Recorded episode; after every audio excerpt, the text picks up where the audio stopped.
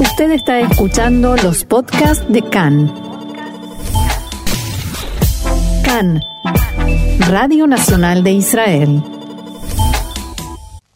Bien, seguimos aquí en nuestro programa en CAN en español con más entrevistas y tenemos hoy con nosotros a Rachel Lexiel, analista política. Shalom, Rachel, ¿cómo estás? Hola, todo muy bien, muy bien. bueno, vamos a hablar con Rachel porque aunque no lo parezca, justo lo comentábamos antes con ella, antes de, nuestra conexión, aunque no lo parezca, estamos a la vuelta de la esquina de nuevas elecciones, pero parece que nos hemos normalizado tanto a estar de elecciones que ya ha perdido eh, la, relevancia, ¿no? Rachel, ¿cómo, ¿cómo se siente esto como analista política? ¿En qué momento nos encontramos? No diría que perdió relevancia porque en dos semanas estamos todos de nuevo votando en este país pero sí hay un poco de cansancio, es lo que me parece. Con los medios de comunicación, los, la, la, sociedad está cansada del tema, eh, de las campañas. Me parece que eso es lo que pasa. Estamos, estamos cansados, estamos un poco hartos de esta situación eh, y por eso se escucha menos, pero la realidad es que ahí estaremos en dos semanas. Tiene razón, tiene razón, no deja de ser relevante porque al final, claro, es una situación inusual, nunca ha pasado en Israel y no sé si en otros países, pero tres elecciones en un año es muchísimo. Estamos ante un sistema político bloqueado y me gustaría, Rachel, pues que nos avances con, pues con los sondeos que tenemos a día de hoy, mm, un poco que, que nos comentes en qué situación nos encontramos para así orientar, ayudar a orientar a nuestra audiencia antes de estas elecciones del 2 de marzo? Muy bien, pues eh, hablando de sondeos, que claro que hablando de sondeos tenemos que entender cómo se hace un sondeo y qué hay atrás de un sondeo. Por supuesto. Eh, por supuesto que no es la verdad absoluta. A veces hay margen de error, a veces la gente no está bien representada o incluso miente. Sin embargo, eh, los últimos sondeos, los resultados que nos traen son resultados muy similares a los de las últimas elecciones. Okay. Por lo tanto, no veo que haya demasiado margen de error en el hecho de que la gente no está cambiando mucho su posición en cuanto a lo que votará en las próximas elecciones. Eh, eh, eh, no sé si estábamos hablando de unos cifras en, los dos principales partidos, creo que lo último que vi era como 35 a Gans, azul y blanco, 33 a Likud, ¿estaba algo por ahí? Sí, 35 y 33, exactamente. Okay. van 35, Likud 33, Listara de 13 eh, y seguimos con números muy similares a lo que hubo en las elecciones pasadas. Es decir, eh, es decir estos, estos números nos dicen que a pesar de los últimos grandes movimientos del primer ministro en funciones, Benjamin Netanyahu, como esta eh, revelación del programa, el acuerdo del siglo de Trump, la liberación de Naamay Shashar y su presencia internacional, todos estos eh, eventos no han repercutido en que los datos de estas encuestas se muevan eh, casi en absoluto. Y eso es lo más interesante, lo que tú dices. No hay cambios y también los temas pasan muy rápido. Ya no están en los medios, o sea, ya no escuchamos hablar de Namai no estamos hablando incluso del, del, del, eh, acuerdo del siglo. Sí se escuchan un poco de reacciones por aquí y por allá, especialmente de, de, de, lo, de la, eh, eh, en cuestión internacional, o sea, cuál es la reacción, pero ya adentro ya nuevamente se, se, bajan los temas. Es un poco lo que pasa hoy con los medios. O sea, es lo que hay un spin mediático, todos hablan de eso, puede ser que la gente también habla de eso y puede ser que empiece a pensar si va a influir en su, en su forma de votar, pero los temas se van muy rápido. Y llega otro tema y se nos olvida el tema anterior. Eh, eh, y, me parece que eso también influye en la memoria del ciudadano. No, no, no es que va a influir tampoco el mismo tema en cómo va a votar, porque ya se le olvidó, ya está pensando en otro tema. Wow. Y, me parece que eso es algo del, de la época que estamos viviendo y con la información que, que pasa tan, tan rápido. Oye, qué, qué, relevante esto que nos dices, ¿no? Estas campañas líquidas, por así decirlo, donde todo desaparece tan rápido. Y estamos hablando aquí, eh, querida Rachel, de asuntos muy importantes. Es decir, eh, el, acuerdo de paz, pues uno estará a favor, uno podrá ser detractor, pero al final es un asunto trascendental, ¿no? Es la cuestión, pues, de qué relación tendrá Israel con los vecinos palestinos, asuntos de seguridad. Luego temas de economía, eh, que, no sé, parece que todo se trata en un clip rápido de medio minuto en Facebook y, y qué, bien que nos lo recuerdes esto, Rachel, que de repente se evapora. Ese es el tema, el economía, hablas de economía. Ayer decidieron, estos días, ayer y anteayer, decidieron subir el tema de economía, ambos partidos, Cajolaban y Likud, ambos presentaron nuevamente su, su manifiesto político en cuanto a economía. y salieron muchas cosas en los medios de comunicación. ¿Por qué? Porque el tema económico en las elecciones pasadas no fue relevante. Lo quisieron traer a pie, dado que Benjamin Netanyahu también está dando anuncios de quién va a ser su próximo, quién quiere que sea su próximo ministro de Tesoro, que se lo dio a Nir Barkat, que es el pasado alcalde de Jerusalén. Y también, por supuesto, su campaña, porque esa persona es conocida y si él dice que él va a ser su ministro de, del Tesoro, entonces puede tener más votos. O menos votos, dependiendo de qué lado lo Pero, pero nuevamente, no sé quién habla de economía hoy. Eso fue el tema de ayer. Entonces. ya pasó, eh, pero bueno, los problemas económicos de, de, la sociedad israelí, por mucho que no se traten en estos spins que decías tú antes, Rachel, ahí seguirán en nuestro día a día. Exactamente. Entonces, me parece que también el tema económico, viéndolo desde un punto más internacional, es el tema que mueve a la gente en las urnas. O, lo, o, lo que te hace, sé qué nada, lo que más te afecta en tu día a día. En Israel sí vivimos una realidad de seguridad, pero últimamente esa seguridad es estable. No quiero, por supuesto, disminuir lo que vive la gente del sur del país, los, que viven cerca de la franja de Gaza, pero en, en, general no vivimos una situación de seguridad que nos mantiene nerviosos en el día a día. Eso es una realidad clara, pero sí en el tema económico. Entonces, si el tema económico, si, si, la situación va a pegar en mi, en mi bolsillo, entonces a lo mejor y sí voy a cambiar mi voto por aquí o por allá. Eso en Israel y en todos los países. Al final, cuando a uno le tocan su bolsillo, eso es lo primero que moviliza. ¿eh? Exacto, entonces también eh, es un momento interesante en el cual estos ambos partidos presentaron su, su posición en cuanto a su economía. Que nuevamente no hay mucho que renovar, o sea, la economía israelí está estable en general, eh, las altas, la inflación es bajísima, o sea, tenemos la moneda, una de las monedas más fuertes del mundo.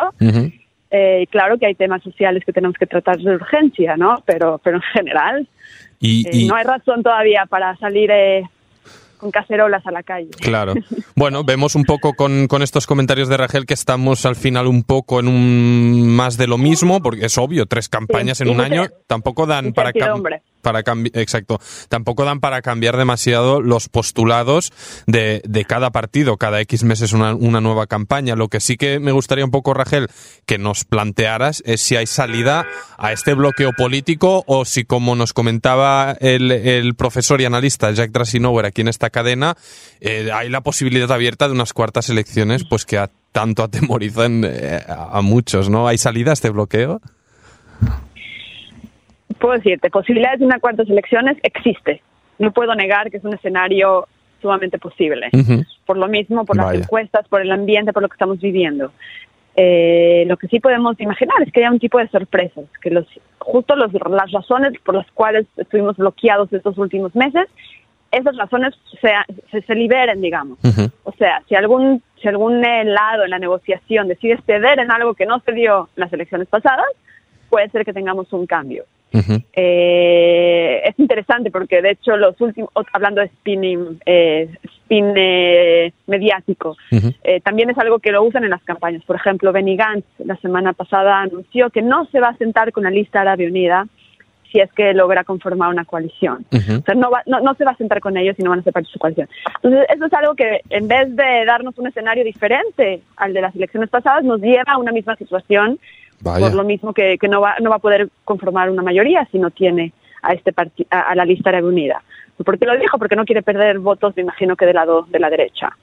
Eh, si hubiera dicho lo contrario, hubiéramos podido ver un escenario diferente a las elecciones pasadas. Entonces, ellos mismos están regresando a la situación que generó ese mismo bloqueo. Da dolor, de, da dolor de cabeza, ¿eh? de pensarlo, de que nos despertaremos el 3 de marzo con las mismas cifras, eh, los, los caminos cerrados. Wow, wow, wow. Rachel, danos un poco de esperanza. Yo te digo, no puedo meterme a las cabezas de los políticos, pero si ellos están pensando una estrategia diferente, estoy con ellos. No sé lo que van a decidir en las negociaciones, pero por ahí está la ahí está la respuesta. Okay. Otra vez, y como no no no no puedo predecir el futuro ni lo que y las acciones de las dos personas, entonces no te puedo decir ahora cuál va a ser el escenario. Pero eh, eh, está en las manos de los políticos cambiar el escenario, no tanto en cómo vote la gente, yo creo. Claro. Hablas, Rachel, aquí en tu última frase de políticos en eh, masculino y eh, me gustaría tocar un poco eh, la cuestión de género en la política israelí. Si esta ambulancia de fondo nos deja escucharnos el uno al otro. No, no, hombre, estas son cosas del... Cosas del en las dire- calles, cosas del- de Jerusalén. Claro, cosas del directo. Que se... ¿Tú me escuchas bien por eso? Sí, yo te escucho bien. Perfecto. Ahora- Pues eh, comentaba este asunto, Rachel, eh, haciendo referencia, pues al final a que eh, todos los líderes de los partidos, si no voy equivocado, son hombres, empezando pues por Benjamin Netanyahu en el Likud y los cuatro hombres, esta coalición de azul y blanco, de los tres ex jefes del ejército, Benny Gantz, Ashkenazi, Buggy Yalon, Yair Lapid. Luego tenemos en, en, en Abodá, en la coalición de, de- de izquierdas, tenemos a Amir Pérez, en la, la lista, etcétera. Son todos hombres. ¿Dónde están las mujeres? Excelente pregunta. Lamentablemente no están suficientemente representadas. Si hablamos que tenemos un sistema parlamentario en donde la representación ciudadana tiene que estar representada proporcionalmente en el Parlamento o en las listas que se están planificando para conformar el Parlamento, no hay suficientes mujeres. Eh, debemos de pensar las razones. Primero tenemos que pensar cómo se conforman las listas, o sea, las listas de cada uno de los partidos que van a ser, eh, que van a contender a la Knesset. Eh, a veces eh, hay partidos que van a, eh, a, a dar uno de los de los lugares en la lista a una mujer de forma de forma con- de- constante como una cuota digamos Ujú. que eso trae cosas positivas porque te, te- digamos te, eh, seguramente tendrás una mujer representada pero no es porque fue elegida sino es porque es el lugar que le tocó en algunos casos es positivo, en algunos casos es negativo. Eso pasa, por ejemplo, a veces con el Likud. Ujú. Eh, otra razón es porque eh, eh, las listas que tenemos hoy en día representadas son listas que están hechas de otras listas que se unieron, de fusiones. Entonces, cuando tienes fusiones, tienes que prometer al otro partido que va a estar en tu lista una posición Claro. relevante. Entonces, no siempre las mujeres están en lugares muy adelantados en la lista. Ujú. Entonces, ya te deja un poco más atrás a las mujeres. Claro. Y... Por otro lado, Sí, sí. Sí, tienes partidos ultraortodoxos, que en este caso, acorde a las encuestas y acorde a los resultados de las elecciones pasadas, los ultraortodoxos tuvieron casi 16 bancas. Ninguna de esas 16 bancas va a ser una mujer. Vaya. A pesar, a- a- ellos- a- y, y te introduzco, a pesar aquí de, de este anuncio de Shas de querer impulsar ¿no? la presencia de las mujeres para atraer el voto femenino al partido ultraortodoxo sefardí, Sí. pero, pero no hay mujeres en la lista. No hay mujeres en la lista. Los partidos ultraortodoxos, interesantísimo, tienen altísimos porcentajes de votación y de participación. Sin embargo, no tienen mujeres representadas. Las mujeres pueden votar y las obligan a votar incluso, Vaya. pero no pueden ser representadas, no pueden estar en, un en una posición eh, eh, de poder, digamos. Y, Es totalmente discriminatorio, incluso hay gente que dice que deberían eh, sancionar estas acciones, pero eh, todo, todo se puede. No hay una ley que, que, que establezca cómo se forman las listas. Vaya. Así y, que- y, y para un poco cerrar eh, nuestra conversación, Rachel, me gustaría, siempre se, se remarca, ¿no? Que la mujer, pues, eh, acostumbra a tener un carácter más dialogante, más reflexivo, en lo que representa, pues, negociación, resolución de conflictos. Entonces la pregunta es obvia aquí. ¿Crees que más mujeres arriba nos ayudarían a desencallar este bloqueo político en Israel? Mira, yo tengo una respuesta porque lamentablemente nunca hemos tenido ese escenario, Ajá. en que las mujeres están como líderes en posiciones de negociación, eh, por lo menos en los últimos años. O sea, hemos tenido pocas líderes de partidos. Eh, desde Chippy Livni no tuvimos una, una líder que tuvo, estuvo muy cerca de ser eh, nuevamente primer ministro, o sea, como mujer después de. Golda Meir. Mejor. No hemos tenido un caso así, no hemos tenido a alguien en una posición tan fuerte y tan arriba, porque por lo mismo, por muchos años, no han estado posicionadas por los mismos partidos en lugares relevantes.